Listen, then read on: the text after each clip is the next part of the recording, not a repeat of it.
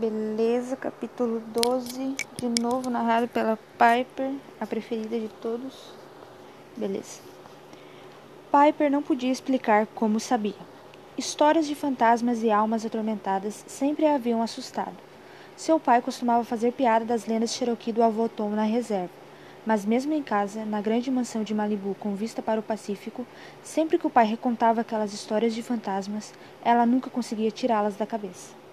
Espíritos Cherokee eram sempre inquietos. Muitas vezes se perdiam a caminho da terra dos mortos ou ficavam para trás, com os vivos, por pura teimosia. Às vezes nem se davam conta de que estavam mortos.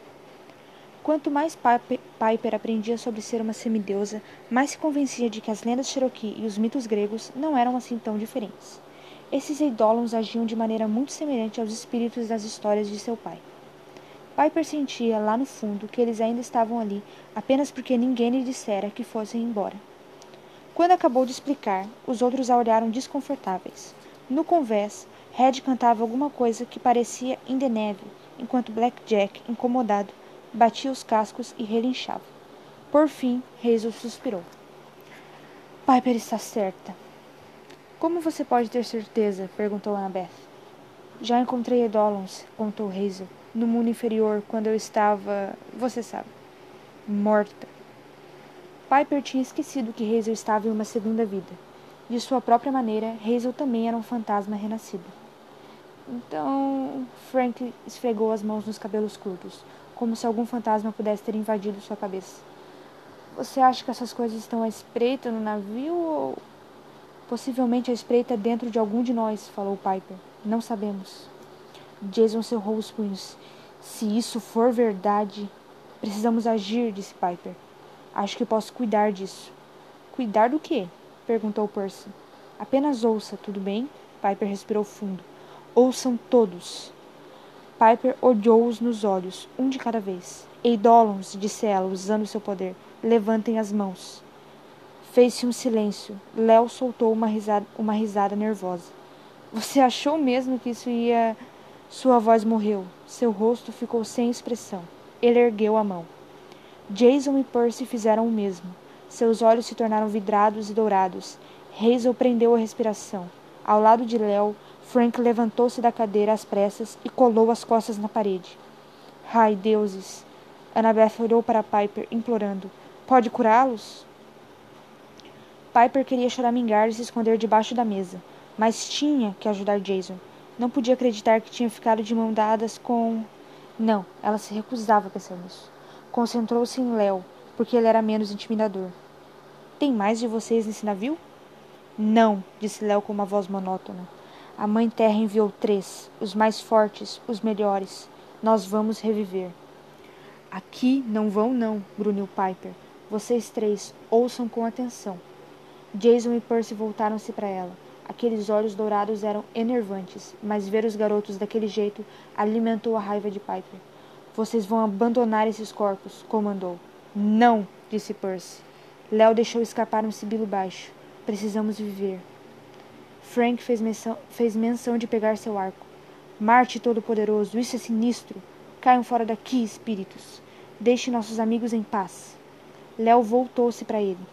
Você não pode nos comandar, filho da guerra. Sua vida é frágil, sua alma pode queimar a qualquer momento. Piper não sabia o que aquilo queria dizer, mas Frank cambaleou como se tivesse levado um soco na boca do estômago. Ele puxou uma flecha com as mãos trêmulas. Eu. Eu já enfrentei coisas piores que vocês. Se querem briga. Frank, não!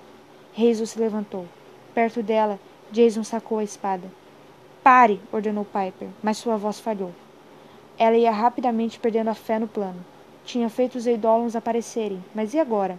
Se não conseguisse persuadi-los a ir embora, qualquer derramamento de sangue que houvesse seria culpa dela. Em sua mente quase podia ouvir gar gargalhando.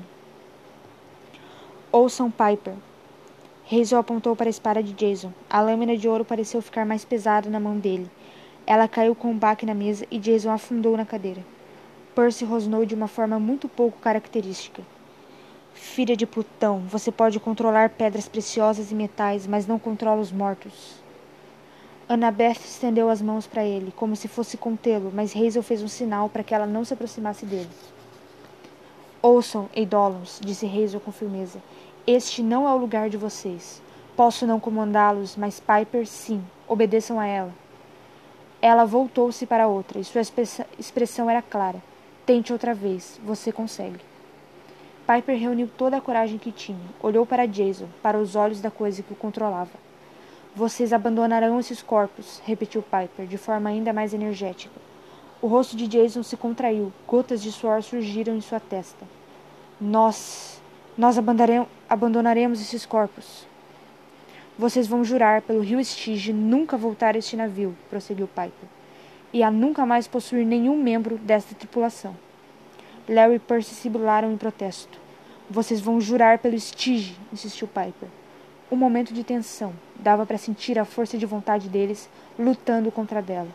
Então os três Endolons falaram em uníssono. Juramos pelo rio Stige. Vocês estão mortos, disse Piper. Nós estamos mortos. Agora vão! Os três garotos tombaram para frente. Percy caiu de cara na. Na pizza. Percy! Annabeth agarrou. Piper e Hazel seguraram os braços de Jason, que ia escorregando da cadeira. Léo não teve tanta sorte. Ele tombou na direção de Frank, que não fez nenhuma tentativa de segurá-lo, e acabou desabando no chão. Ai! gemeu ele. Você está bem? perguntou Hazel. Léo se levantou. Tinha um pedaço de espaguete no formato de um três preso à testa. Deu certo? Deu, disse Piper com segurança. Acho que não vão voltar. Jason piscou. Isso significa que posso parar de machucar a cabeça agora? Piper riu, liberando todo o seu nervosismo. Vamos, garoto relâmpago, você precisa tomar um pouco de ar fresco. Piper e Jason andavam de um lado para o outro no convés. Jason ainda caminhava com dificuldade, por isso Piper o encorajou a abraçá-la e apoiar-se nela. Léo postou-se junto ao leme, conferenciando com Festus pelo intercomunicador. Sabia, por, por experiência própria, que era melhor dar espaço a Jason e Piper. Como a TV via satélite tinha voltado a funcionar, o treinador Red estava feliz em sua cabine, pondo-se a paz das notícias de MMA. O Pégaso de Percy Blackjack tinha partido. Os outros semideuses estavam se acomodando para a noite. O Arco 2 seguia na direção leste, navegando a centenas de metros acima do solo. Abaixo dele, cidadezinhas passavam como ilhas, iluminadas em um mar escuro de planícies. Piper lembrou-se do último inverno, quando sobrevoaram com Festus, o dragão, a cidade do Quebec. Ela nunca tinha visto nada tão lindo, nem se sentido tão feliz em ter os braços de Jason ao seu redor. Mas aquilo era ainda melhor.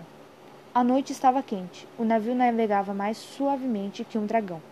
O melhor de tudo, estavam se afastando do acampamento Júpiter o mais rápido que podiam. Por mais perigosas que fossem as terras antigas, Piper mal podia esperar para chegar lá. Esperava que Jason tivesse razão ao afirmar que os romanos não o seguiriam através do Atlântico. Jason deteve-se a meio nau e encostou-se na murada. O luar fazia seu cabelo parecer louro prateado. Obrigado, Pipes, falou ele. Você me salvou outra vez. Ele enlaçou a cintura dela.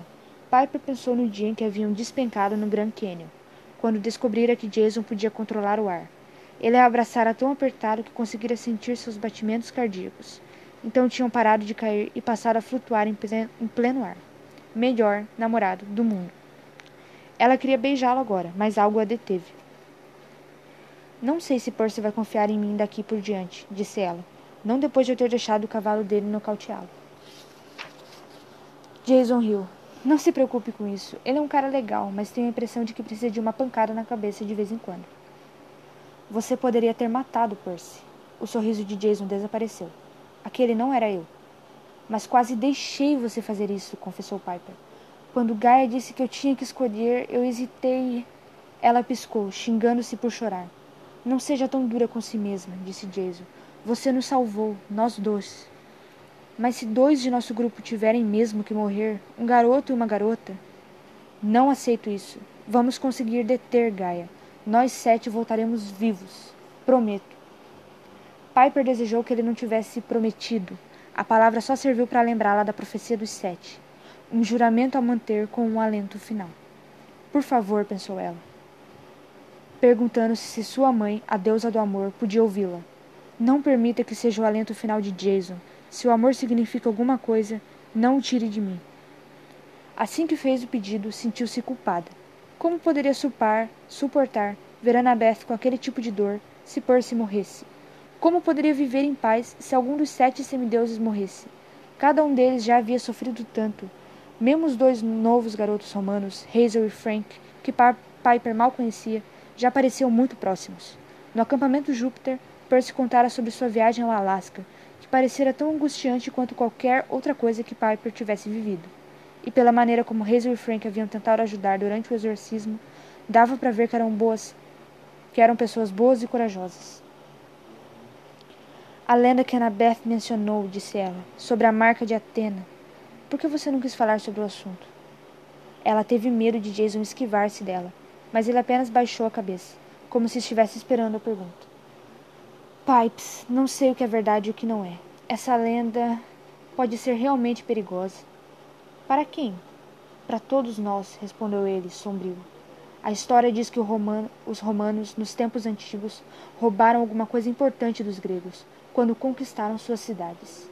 Piper esperou, mas Jason parecia perdido em pensamentos. O que roubaram? perguntou ela. Não sei, respondeu ele. Não tenho certeza se alguém na legião já soube. Mas, segundo a história, seja lá o que era, foi levado para Roma e escondido lá. Os filhos de Atena, semideuses gregos, passaram a nos, nos odiar e sempre incitam seus irmãos contra os romanos. Como eu disse, não sei o quanto disso é verdade. Mas por que não contar a Annabeth? perguntou Piper. Ela não vai passar a odiar você de repente. Ele parecia ter dificuldade de se concentrar no que ela dizia. Espero que não, mas a lenda diz que há milênios os filhos de Atena procuram por isso. A cada geração, alguns são escolhidos pela deusa para encontrar essa coisa. Parece que são levados a Roma por um sinal, a marca de Atena. Se Annabeth é um desses filhos que a procuram, temos que ajudá-la. Jason hesitou. Talvez, quando chegarmos mais perto de Roma, contarei a ela o que sei. Juro, mas a história, pelo menos de maneira como a ouvi, afirma que, se os gregos um dia encontrassem o que foi roubado, jamais nos perdoariam. Eles destruiriam tanto a legião quanto Roma, de uma vez por todas. Depois do que Nêmesis disse a Léo sobre Roma ser destruída daqui a cinco dias, Piper estudou o rosto de Jason. Ele era, sem dúvida, a pessoa mais corajosa que já conhecera mas ela percebeu que estava com medo. Aquela lenda, a ideia de que ela poderia segurar o grupo, separar o grupo e acabar com uma cidade, o aterrorizava totalmente. O que poderia ter sido roubado dos gregos que seria assim tão importante? Piper se perguntou. Não podia imaginar nada que fizesse Annabeth de repente tornar-se vingativa. No entanto, também não podia imaginar escolher a vida de um semideus em vez da de outro, e naquele dia, naquela estrada deserta, por um momento, Gaia quase havia tentado. Aliás, me desculpe, disse Jason. Piper enxugou, enxugou a última lágrima de seu rosto. Desculpe por quê? Foi o Edolon que atacou. Não por isso. A pequena cicatriz no lábio superior de Jason parecia brilhar, branca, ao luar. Ela amava aquela cicatriz. A imperfeição tornava o rosto dele muito mais interessante. Fui um idiota por pedir que você entrasse em contato com Reina. Eu não estava pensando direito. Ah, Piper olhou para cima e se perguntou se sua mãe estaria de alguma maneira o influenciando. Seu pedido de desculpas parecia bom demais para ser verdade. Mas não pare, pensou. Está tudo bem, de verdade. É só que nunca me senti assim em relação a Reina, explicou Jason. Então não pensei que isso deixaria você desconfortável. Você não tem com o que se preocupar, Pipes. Eu queria odiá-la, admitiu ela. Fiquei com tanto medo de você voltar para o acampamento Júpiter. Jason pareceu surpre surpreso. Isso nunca vai acontecer. A menos que você venha comigo. Prometo. Piper segurou a mão dele. Conseguiu dar um sorriso, mas estava pensando. Mais uma promessa. Um juramento a manter com o um alento final. Ela tentou tirar aqueles pensamentos da cabeça. Sabia que devia aproveitar o momento de tranquilidade com Jason, mas, ao olhar pela murada do navio, não pôde deixar de pensar em como as planícies à noite pareciam águas escuras, como as da câmera onde, na lâmina de sua adaga, ela os vira se afogar. Olha que drama dessas filhas de Afrodite tivesse assim, minha nossa. Capítulo 13 Narrado por Percy Jackson Esqueça a história da cortina de fumaça de nugget de frango. Percy queria mesmo era que Léo inventasse um chapéu anti-sonho. Naquela noite teve pesadelos horríveis. Primeiro, sonhou que estava de volta ao Alasca em busca da águia da Legião. Caminhava por uma estrada na montanha, mas assim que pôs o pé fora do acostamento, foi engolido pelo terreno pantanoso. Muskeg foi assim que Hazel se referir àquele tipo de solo. Ele se viu sufocando na lama, incapaz de se mover, ver ou respirar. Pela primeira vez na vida, compreendeu como era se afogar. É só um sonho, disse a si mesmo. Vou acordar. Mas isso não tornou a experiência menos aterrorizante. Percy nunca tivera medo de água na vida. Era o elemento de seu pai. Mas desde a experiência com o Muskeg, desenvolvera uma fobia de sufocação. Não admitiria isso para ninguém, mas agora até entrar na água o deixava nervoso. Sabia que era tolice, ele não podia se afogar. Mas também suspeitava que, se não controlasse o medo, este poderia começar a controlá-lo. Pensou na amiga Talia, que tinha fobia de altura, mesmo sendo filha do Deus do céu. O irmão dela, Jason, voava invocando os ventos. Talia não conseguia fazer isso, talvez porque tivesse medo demais para tentar. Se Percy começasse a acreditar que podia se afogar, o Muscat pressionava seu peito. Ele tinha a impressão de que os pulmões iam explodir. Não entre em pânico, disse a si mesmo. Isto não é real. Justamente quando não conseguia mais prender o fôlego, o sonho mudou. Ele estava em um lugar amplo e escuro, semelhante a um estacionamento subterrâneo. Fileiras de colunas de pedra estendiam-se em todas as direções, sustentando o teto uns seis metros acima. Piras acesas lançavam uma luz avermelhada no piso.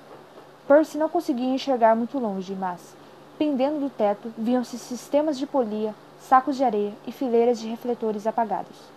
Empilhados por todo o espaço havia caixotes de madeira etiquetados, acessórios, armas e fantasias. Em um deles ele leu: Lançadores de foguetes variados. Percy ouviu, ouvia maquinário zumbindo na escuridão, imensas engrenagens girando e água correndo por canos. Então ele viu o gigante, ou pelo menos foi o que Percy achou que era. Tinha uns três metros e meio de altura, uma altura respeitável para um ciclope, mas apenas metade da de outros gigantes que Percy havia enfrentado. Também parecia mais humano que um gigante típico, sem as pernas reptilianas de sua espécie.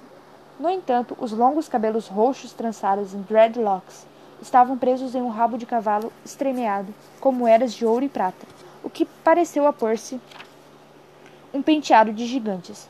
Levava uma lança de três metros presa às costas, uma arma de gigantes.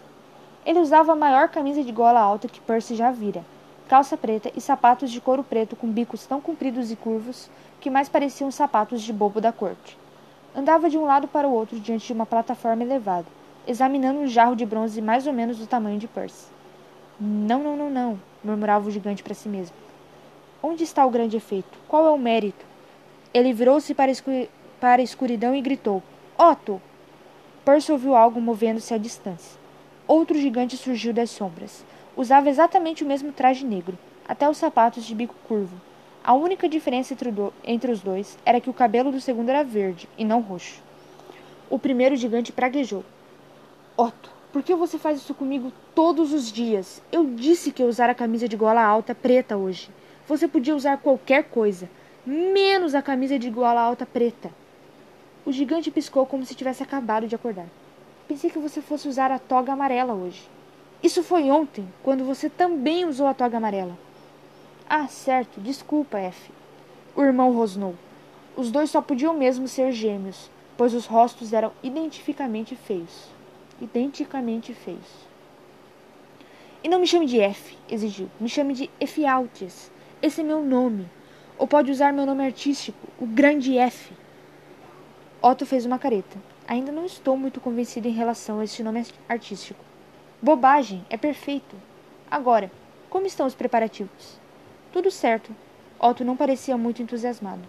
Os tigres comedores de gente, as lâminas giratórias, mas ainda, mas ainda acho que seria legal ter algumas bailarinas. Nada de bailarinas, falou rispidamente Efialtes. E esta coisa? Ele acenou, desgostoso, para o jarro. O que isso faz? Não é nada interessante.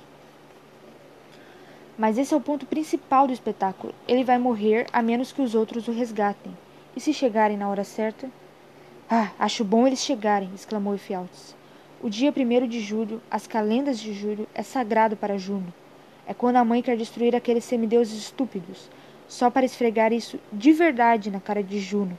Além disso, não vou pagar hora extra àqueles fantasmas de gladiadores. Bem, aí todo ele, Aí todos eles morrem, continuou Otto, e damos início à destruição de Roma. Exatamente como a mãe quer. Vai ser perfeito. A multidão vai amar. Os fantasmas romanos adoram esse tipo de coisa. Efialtes não parecia convencido. Mas o jarro só fica aí, parado? Não podemos colocá-lo no fogo ou dissolvê-lo em ácido ou coisa assim? Precisamos dele vivo por mais alguns dias, lembrou o alto irmão. Caso contrário, os setes não vão morder a isca e vir correndo salvá-lo. Hum, é verdade, mas eu ainda preferiria um pouco mais de gritos. Essa morte lenta é chata. Ah, bem, e quanto à nossa talentosa amiga? Ela está pronta para receber seu visitante? Otto fez uma careta. Eu não gosto nada de falar com ela. Ela me deixa nervoso. Mas está pronta? Sim, respondeu Otto, relutante. Está pronta há séculos. Ninguém vai recuperar aquela estátua. Excelente, Efialtes esfregou as mãos em expectativa. Essa é a nossa grande chance, meu irmão. Foi o que você disse em relação à nossa última proeza, respondeu, resmungou Otto. Fiquei pendurado naquele bloco de gelo suspenso sobre o rio Lete por seis meses e não ganhamos nenhuma atenção da mídia. Isso é diferente, insistiu Efialtes. Vamos estabelecer um novo padrão de entretenimento. Se a mãe ficar satisfeita, essa será a nossa porta de entrada para a fama e a fortuna. Se você diz, Otto suspirou. Embora eu ainda ache que aqueles trajes de bailarina do Lago dos Cisnes ficariam lindos. Nada de balé. Desculpe. Venha, chamou Efialtes. Vamos ver os tigres. Quero ter certeza de que estão famintos. Os gigantes afastaram-se nas sombras e Percy voltou-se para o jarro. Preciso olhar lá dentro, pensou. Assim avançou no sonho até o jarro. Então o atravessou. O ar dentro do jarro cheirava a hálito rançoso e ferrugem.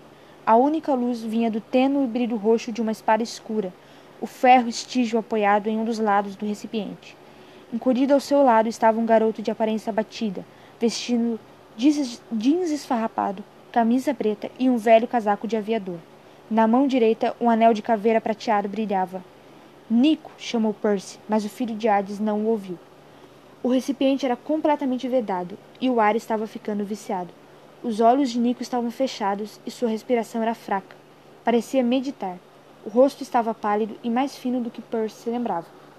Na parede interna do jarro viam-se três traços, aparentemente, aparentemente feitos por Nico com a sua espada. Estaria preso ali havia três dias.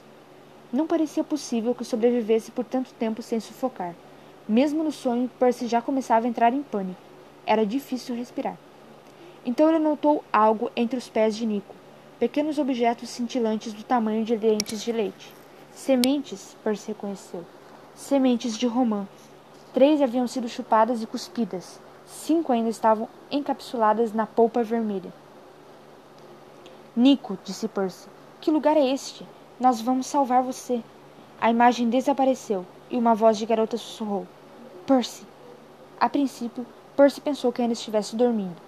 Quando perdera a memória, passara semanas sonhando com Annabeth, a única pessoa do passado de que se lembrava. Quando seus olhos se abriram e a visão clareou, ele se deu conta de que a garota estava de fato ali, de pé ao lado do beliche, sorrindo para ele. Os cabelos louros caíam em seus ombros, os olhos cinzentos e tempestuosos brilhavam, divertidos. Ele lembrou-se de seu primeiro dia no acampamento meio-sangue, cinco anos antes, quando despertara de um estupor e encontrara Annabeth olhando-o de cima. Ela dissera: Você baba quando está dormindo. Ela era muito sentimental. O, o que está acontecendo? perguntou ele. Já chegamos?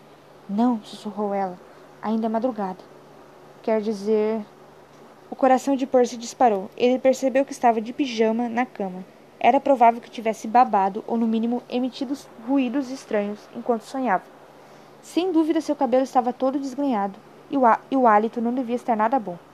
Você entrou escondida na minha cabine? Annabeth revirou os olhos. Percy, você vai fazer 17 anos em dois meses. Não está com medo do treinador Red, está? Cara, você já viu o, ba o bastão de beisebol dele? Além do mais, cabeça de alga, só pensei que podíamos dar uma volta. Ainda não tivemos chance de ficar sozinhos. Quero mostrar uma coisa a você. É meu lugar favorito neste navio. O coração de Percy ainda estava disparado, mas não era por medo do treinador Red. Posso, você sabe, escovar meus dentes primeiro? Acho bom, respondeu Annabeth, porque não vou beijar você antes disso. E aproveite e penteie o cabelo. Para um trireme, a, embarca a embarcação era enorme, mas ainda assim Percy a achava aconchegante, como o prédio de seu dormitório na Academia Yance ou de qualquer outro dos internatos de que for expulso. Annabeth e ele, ele desceram furtivamente para o segundo convés, que Percy ainda não havia explorado, exceto pela enfermaria. Ela o levou para além da casa de máquinas, que parecia um labirinto mecanizado e muito perigoso, com canos, pistões e tubos projetando-se de uma esfera de bronze central. Cabos semelhantes a gigantescos fios de espaguete de metal serpenteavam pelo chão e subiam pelas paredes. Como funciona essa coisa? perguntou Percy. Não faço ideia, disse Annabeth. E eu sou a única, além de Léo, que pode operá-lo. Isso me deixa muito tranquilo. Vai dar tudo certo. Ele só ameaçou explodir uma vez.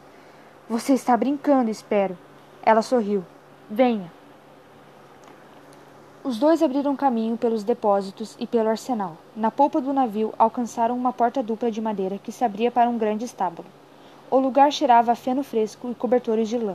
Ao longo da parede da esquerda havia três baías vazias, como as usadas para os pégasos no acampamento. A parede da direita tinha duas gaiolas vazias, espaçosos o bastante para grandes animais de zoológico. No meio do cômodo havia um painel transparente de seis metros quadrados. Lá embaixo a paisagem noturna passava rapidamente. Quilômetros de campos escuros atravessados por rodovias iluminadas, como os fios de uma teia. Um barco com fundo de vidro? perguntou Percy. Annabeth apanhou um cobertor no, no portão da baía mais próxima e o estendeu no piso de vidro. Sente-se aqui comigo. Eles se acomodaram no, no cobertor como se estivessem fazendo um piquenique e ficaram observando o mundo passar lá embaixo. Léo construiu os estábulos para que Pegasus pudessem vir, ir e vir facilmente, explicou Annabeth. Só que ele não se deu conta de que os Pegasus pre preferem perambular em liberdade, então os estábulos ficam sempre vazios. Percy perguntou-se onde Black Jack estaria. Esperava que vagueando pelos céus, seguindo o navio. A cabeça de Percy ainda latejava da pancada de Black Jack, mas ele não culpava o cavalo. O que você quer dizer com ir e vir facilmente? perguntou ele. O Pegasus não teria que descer dois lances de escada? Annabeth bateu os nós nos dedos do vidro. Isso é um, Isso é um alçapão, como em um avião de bombardeio. Percy engoliu seco. Está me dizendo que estamos sentados em um alçapão? E se ele abrir? Suponho que despencaremos até a morte, mas ele não vai abrir. Pelo menos acho que não. Ótimo. Annabeth riu. Sabe por que gosto daqui? Não é só por causa da vista. Este lugar faz você lembrar o quê? Percy olhou à sua volta. As jaulas e os estábulos, a luminária de bronze celestial pendendo da viga, o cheiro de feno e, claro, Annabeth sentada perto dele, o rosto lindo e espectral na suave luz ampla. Aquele caminhão do zoológico, concluiu Percy. O que pegamos para Las Vegas. O sorriso dela disse a ele que dera a resposta certa. Isto foi há tanto tempo, disse Percy. Estávamos ferrados, tentando atravessar o país para encontrar aquele raio estúpido, presos em um caminhão com um bando de animais maltratados. Como você pode sentir saudade daquilo? Porque, cabeça de alga, foi a primeira vez que conversamos de verdade, eu e você, Falei sobre minha família e. Ela tirou o colar do acampamento, onde estava o anel de formatura de seu pai e várias contas de argila de cores diferentes. Um para cada ano no acampamento meio sangue. Agora havia mais uma coisa no fio de couro: o pingente de coral vermelho que Percy lhe dera quando começaram a namorar. Ele o trouxera do palácio do pai do fundo do mar. E, prosseguiu Annabeth, isso me lembra há quanto tempo nos conhecemos. Tínhamos doze anos, Percy. Dá para acreditar nisso? Não, admitiu ele. Então você soube que gostava de mim naquele momento? Ela sorriu maliciosamente. De início odiei você. Você me irritava. Então eu o tolerei por alguns anos. Depois. Certo, tudo bem. Ela inclinou-se e o beijou. Um beijo de verdade, sem ninguém olhando.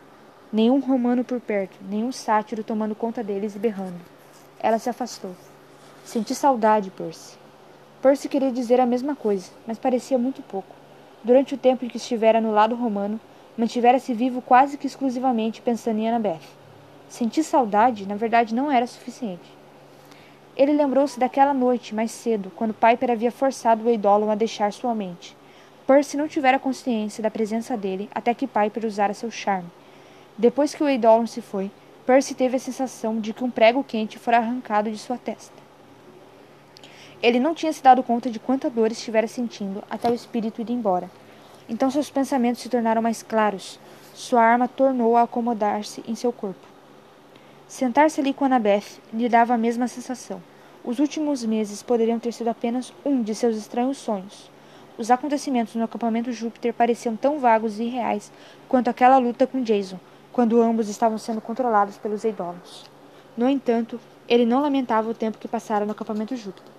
A experiência havia aberto seus olhos de diversas maneiras. Annabeth, disse ele hesitante, em Nova Roma, os semideuses podem viver a vida toda em paz. A expressão dela tornou-se cautelosa. Reina me explicou isso, mas, Percy, seu lugar é no acampamento meio-sangue. A outra vida. Eu sei, falou Percy, mas enquanto estive lá vi tantos semideuses vivendo sem medo, jovens indo para a faculdade, se casando e formando famílias. Não tem nada assim no acampamento meio-sangue. Eu ficava pensando em nós dois. E quem sabe um dia, quando essa guerra com os gigantes acabar. Era difícil saber com a luz dourada mas ele achou que Annabeth estava corando. Ah! Percy temeu ter falado demais. Talvez a tivesse assustado com seus grandes sonhos para o futuro. Em geral, era ela quem fazia os planos. Percy se, se xingou em silêncio. Por mais que conhecesse Annabeth, ele ainda tinha a sensação de que a compreendia muito pouco. Mesmo depois de estarem namorando havia vários meses, o relacionamento parecia novo e frágil, como uma escultura de vidro. Ele sentia pavor de fazer algo errado e quebrá-lo. Me desculpe, disse ele. Eu só eu tinha que pensar nisso para seguir em frente, para ser, para ter esperança. Deixa para Não, falou ela. Não, Percy. Deuses, isso é tão fofo. Só que talvez não tenhamos mais essa oportunidade. Se não nos entendermos com os romanos, bem, os dois grupos de semideuses nunca se deram bem. Foi por isso que os deuses nos mantiveram separados. Não sei se nos adaptaríamos lá. Percy não queria discutir, mas não podia abrir mão da esperança. Aquilo era importante, não só para Annabeth e ele, mas para todos os outros semideuses. Tinha que ser possível per pertencer a dois mundos diferentes ao mesmo tempo. Afinal, era, justa era justamente isso que significava ser um semideus. Não pertencer exatamente nem ao mundo dos mortais, nem ao Olimpo, e ainda assim tentar acertar os dois lados de sua natureza. Infelizmente, isso o levou a pensar nos deuses, na guerra que estavam enfrentando e em seu sonho com os gêmeos Efialtes e Otto. Eu estava tendo um pesadelo quando você me acordou. Acordou, admitiu ele, e então começou a contar o sonho para Annabeth. Nem mesmo as partes mais perturbadoras pareceram surpreendê-la. Ela balançou a cabeça com tristeza quando Percy descreveu a opção de Nico no jarro de bronze. Seus olhos brilharam de raiva quando ele contou sobre os gigantes estarem planejando algum tipo de espetáculo para destruir Roma, tendo como número de abertura a morte dolorosa do grupo. Nico é a isca, murmurou ela. As forças de Gaia devem tê-lo capturado de alguma forma, mas não sabemos exatamente onde ele está preso.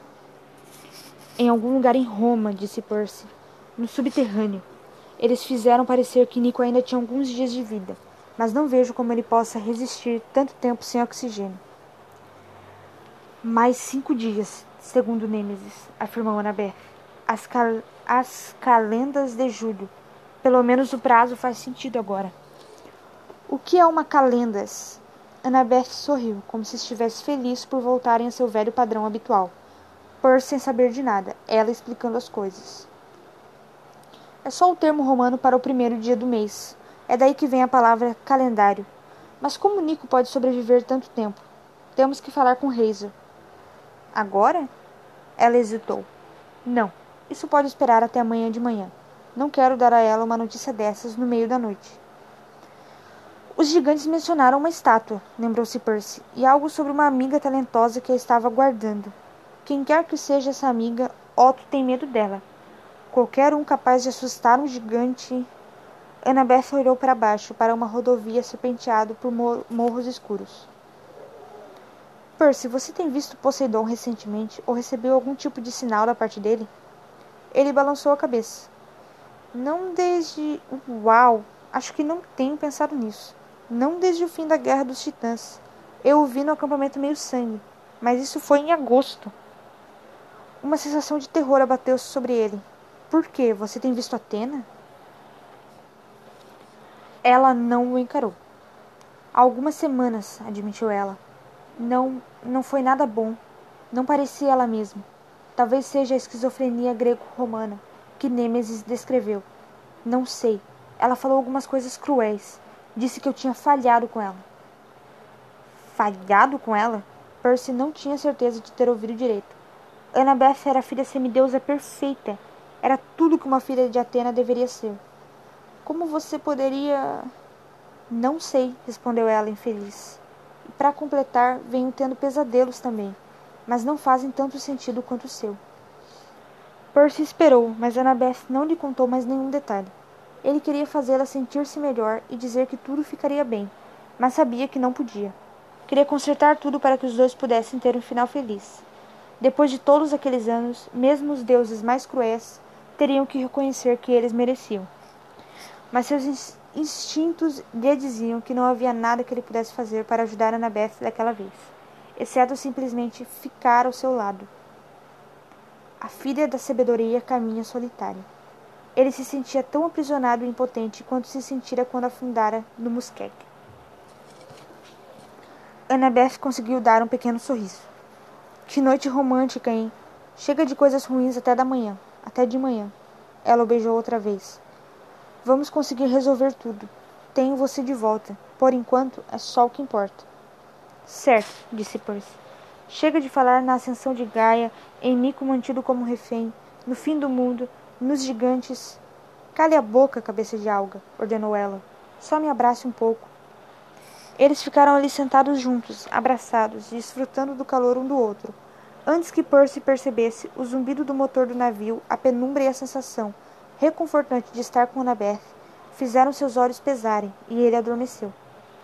Quando acordou, a luz do dia entrava pelo piso de vidro e a voz de um garoto dizia: Ah, vocês estão muito encrencados.